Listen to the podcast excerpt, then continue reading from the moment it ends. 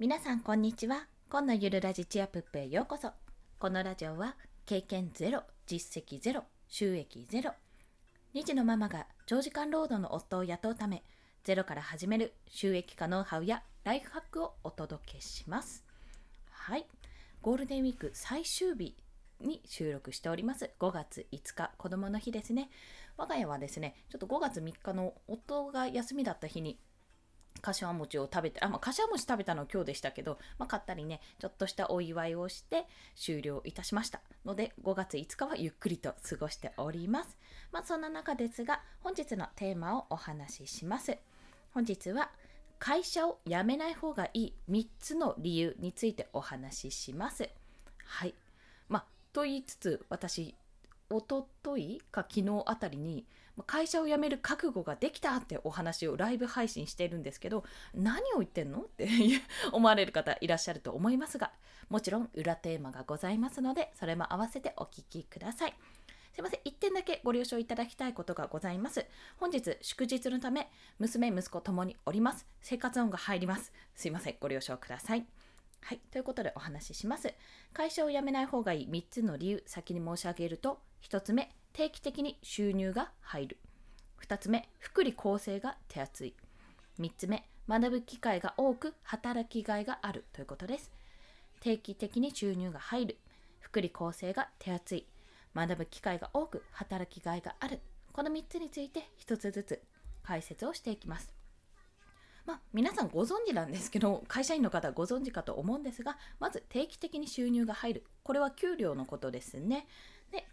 まあ、これに関しては上限はあるけど定期的に収入が入りますと。はい、上限はあるっていうところは、まあ、一つのねネックですね。そこに関しては、まあ、でも上限があるといえどもある程度ね自分たちが生活していけるだけのお金は稼げるかと思うのでそれはありがたいです。そしてあるところはボーナスが入る。まあ、あるところはですね我が家というか私の場合はですねボーナスといってもまあ、ほんとスズメの涙程度なんですけども月々の1ヶ月の給料にも満たない金額が入るんですがまあでも場所によっては給料3ヶ月分とかそれが夏と冬両方に入るなんてところも公務員の方とかねそういう一般的な企業さんはそうなのかな。そんな感じかと思うので、まあ、そういった意味でねやっぱり定期的にそういう収入が入るというのは非常にありがたいかと思います。またその給料を得るために、まあ、ある程度ね与えられた仕事、まあ、仕事内容があるっていうところ、まこの仕事をこなせばいいってところもまた良いところだと思います。そして2つ目の福利厚生が手厚いというところ。これはですねもう単純に社会保険に加入ができるというところ。これもあるところはなんですけどないところがねたまに個人経営している会社さん、まあ、会社でもちょっと何て言うんですかちょっと小さな会社さんだと社会保険に入ってないところもあるので一概には言えないんですが社会保険に加入ができるのもちょっとありがたいところ。というのもこの保険料が半分会社負担になるんですよね。健康保険半分会社負担になってくれるのでそこがありがたいかなと思います。また、まあ、それに付随してなんですけども健康診断を定期的に受けることができると。社会保険、まあ、そういった健康保険に入ってると健康診断を定期的に受けることができますね、まあ、会社でも義務なのでそういう人はね結構激務とかだとあ健康診断いいですって言ってあの避けたりするんですがやっぱ1年に一度最低でもそこは受けて自分の体のね様子を調べておくってことが大事だと思います。そして最後に産休育休手当が入る。というか産休育休が取れる。取得できる。もうこれもあのやってないところまだまだ多いと。男性育休に関しては全然ないよって。ほぼ10%も満たなかったんじゃなかったな。という状況だったと思いますが、まあ、少しずつ政府の方も政策を経ておりますし会社の方でもね男性側も育休が手に入るようにもなっております。そして何より女性側もね産休育休が当たり前の世の中にだんだんとなりつつあってこの会社員でいると産休育休取得できる。その間に、全額ではないけども給料が入る、まあ、育休手当産休手当というものなんですがそこが入るということは非常に大きいかと思います。そしで最後が学ぶ機会が多く働きがいがあるというところこちらに関してはあの会社によって、まあ、そうなんですけども新卒で入ったりするとやっぱり学ぶ機会が多いと思います。というのはもう実際に仕事をしてあの実際に営業なんかはもう実際に仕事を取ってくるとか技術系だったり実際に作るというところその実践の部分が非常に大きな経験となりますよね。ですやっぱり学べる環境お給料をもらって学べる環境実践できる環境責任は伴いますけどもめちゃめちゃ自分にとってはいい、うん、いい もういいってなんか拙い月並みな表現なんですけどもやっぱり良い環境だと私は感じております。まあそれは会社によってはっていうのもあるんですけども、まあ、大きな会社で部署があるとしたらその部署間のねやり取り同期で別の部署にいる人とかとのコミュニケーションを取ったりするとよりね全体像というものが見えて面白さが増すと思います。自分の仕事がどういうふうにこの会社につながっているのかっていうところがわかるかと思います。そして仕事を突き詰めていくどんどん突き詰めていくともうねある程度はね沼だと思います単純な作業一つでもどう効率的に動いたらやれるかとかどこがネックで逆に滞っているのかっていうそのね効率化なんて作業効率化なんていうのも考えてみるとめちゃめちゃ楽しいのでこれは結構早くできたとかねあのゲーム感覚でやってみるとタイムトライアルとかしてみるとまた意外と面白さを見つけたりします。そしてさらに移動ですね。移動することで新たな発見がある。これ部署移動もそうですしもうそもそも支店とかね本社とかその場所単身赴任じゃなくて転勤か転勤などで移動してみてもまた新たな気づきがあると新たに人間関係を構築していくのもそうだしやり方が同じ会社の中でもやり方が違ったりするし、まあ、そういったね自分の中の仕事の幅を広げるという意味ではこの移動することというのも非常に面白いかと思います。以上3つが会社員を辞めない方がいい理由ですね。1つ目、定期的に収入が入る。2つ目、福利厚生が手厚い。3つ目、学ぶ機会が多く働きがいがあるというところ。さあ、そこで裏テーマの発表。これは、ただしがあります。その後、ただしがつきます。ただし、くんとかじゃないですよ。ただし、時間と引き換えです。はい。そういうことです。まあ、あとは もう条件すごいひどい会社とかに入ったらもっと前提から覆されるんですけどもこれらの3つのメリットはただし時間と引き換えに手に入るものなんです。何が言いたいかはわかるかと思います。というのは私はあの実は自分の今勤めてる会社、まあ、辞めるつもりとか辞めるんですけどもあのいい会社なんですよ。正直言って。すごくいいしベンチャー気質もあってやってることも業務内容もその子ども関連のこともすごくいいし自分の中で学びが学びがととてもたくさんある 噛みまくり学びがあるんですよ。まあ、施設の立ち上げ方とかあの対ねお客さんというかその保護者の方とか子どもとか以外にも対、えっと、役所ですねそう役所とのやり取りとかもあるし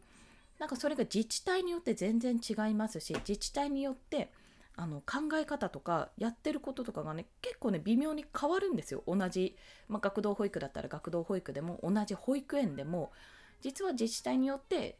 あの政策というかねやってることが違う部分があってそれもまた知るのが楽しい、まあ、すごい面倒くさいし大変なんだけど知ることも楽しいと。そういったこともあっていろいろな挑戦ができるので私はこの会社がものすごく好きなんですよ。実を言うと。ただしただし今は家庭を持って息子娘がいる状態でじゃあやるかって言ったらちょっと難しいんです、うん、独身のままだったらまあ、20代前半とかから入ってたら私ねめちゃめちゃ多分やり込んでただろうなこの会社でって思うんです。それくらいにいろんなね新しいアイデアもあるしあの現状維持とかトップに立ってたらトップのあの、ね、トップを誇っていなければいけない。っていうところもあるんですよ、まあ、店舗間でのこうそれぞれの色を出すとかねそういったことがあったので私はねめちゃめちゃそれは見てて楽しかったしやっぱりいろんな発見も気づきもあってすごくいい経験だったんですよ。ただ自分が結婚してあの家庭を持って子供たちも生まれてさあやるぞってなった時には圧倒的にやっぱ時間が足りない。時間が足りないしそこまで費やせないんですよね悔しいことに。まあ、実力不足だって言われたらおしまいなんですけども。でただね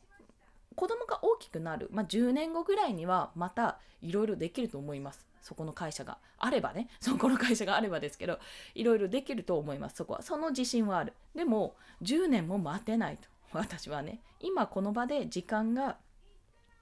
大事、まあ、この時間をキープしつつ自分で稼ぐ方法って言ったら会社に勤めるのはちょっと難しいなと感じたわけですよ。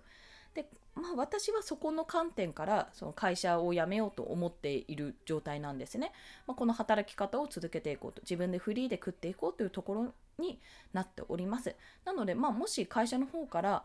あの私に業務提携じゃないですか。お仕事がね例えばフリーになった時にお仕事振られたりしたらそれはなんか快くね内容にもよるけどできるかどうかにもよりますけど快く引き受けたいと思ってるんですよ、まあ、それくらいに私はあの会社が好きだし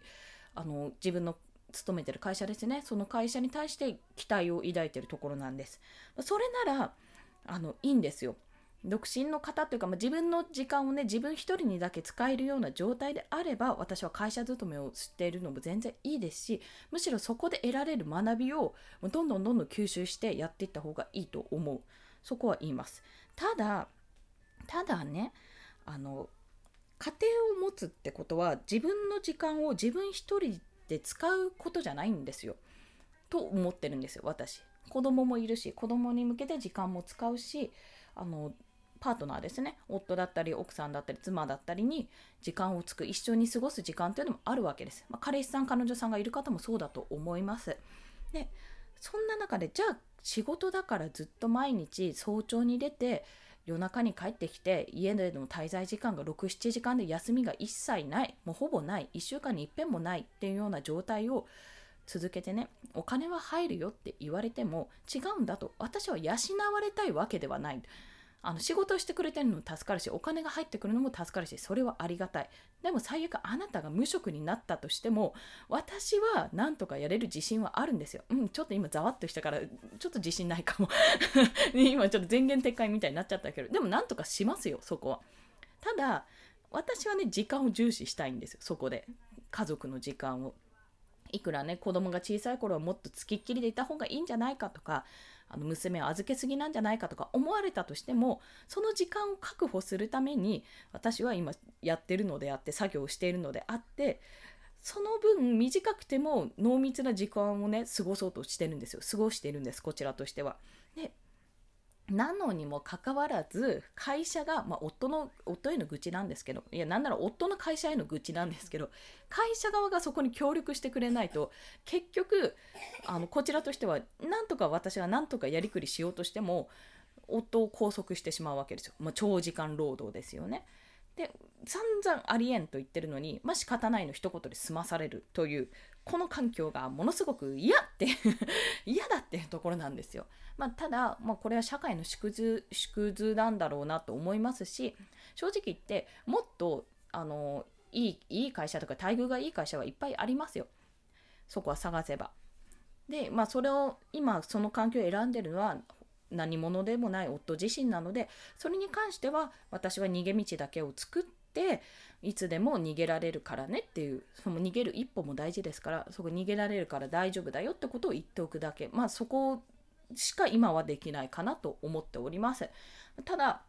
ひっそりとね記録はしていてどんだけ労働基準法から外れているでしょうかねってことはいつでも言えるように訴える準備ができるように。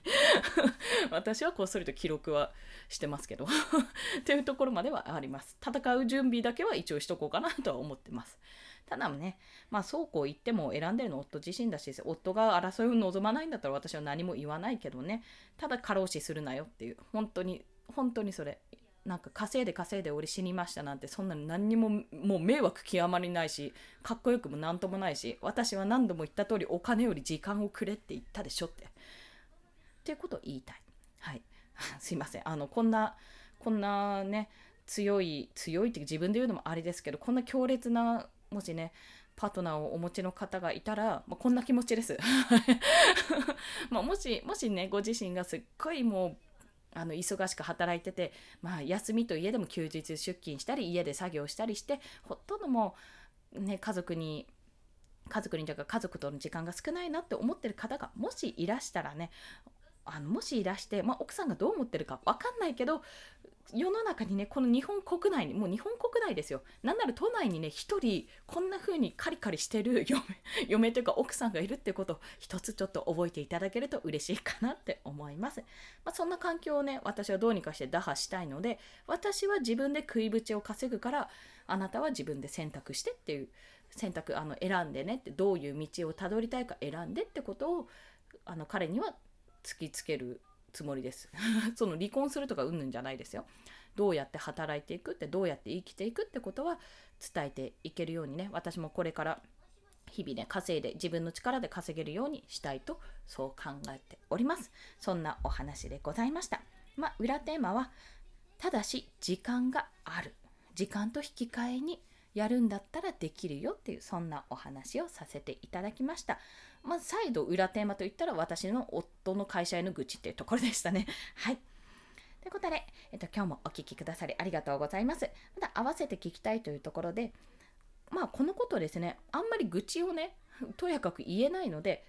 ツイッターで言おうと思ったんですけどもあんまり気分がいいものじゃないよなと思いましたので私日記をつけてるんですよその日記に書きましたということで情報発信する人が日記をつけると得する3つの理由という放送を過去にしておりますのでよろしければこちらも合わせて聞いていただけると嬉しいです。まあ、これは、ま、単純に日記を書くことで日々の記録になるしなんかちょっとネタに詰まった時に読み返すと当時の気持ちとか思い出せるのでそこからね発見があるかもしれません。また Twitter でね本当はメモを取ってパッて出してそこからブログとかそこから音声配信というふうにつなげたいんですけどもさすがに今回のようなドロドロした感情は そうこんなことは Twitter に載せらんないなって思ったので、まあ、そういった時に日記をつけると良いかと思います。またブログで老後も嫌われないで生きるために今すべき3つのことというお話ちょっとね毛色が違うあのブログの記事を書いているんですけどもこれは、まあ、散々一生懸命働いてああ定年退職した後に何もすることがなくてだらだら過ごしていたお父さんのお話をねあるとある美容師に行ったとあ美容院に行った時に美容室かあのそんなうちの旦那がねっていうお話をされたんですよ。私美容師さんから。結構なお年の方だったんですけども。まああそんな風に一生懸命働いて定年退職迎えていやゆっくりしようって思ったのにそんな風に嫌われちゃ嫌だなってそんな結末嫌だよなって思ったので、まあ、これはある意味警告ですね。警告として注意喚起としてあのそういった記事を書いておりますのでよろしければそちらも合わせてご覧いただければ嬉しいです。はい。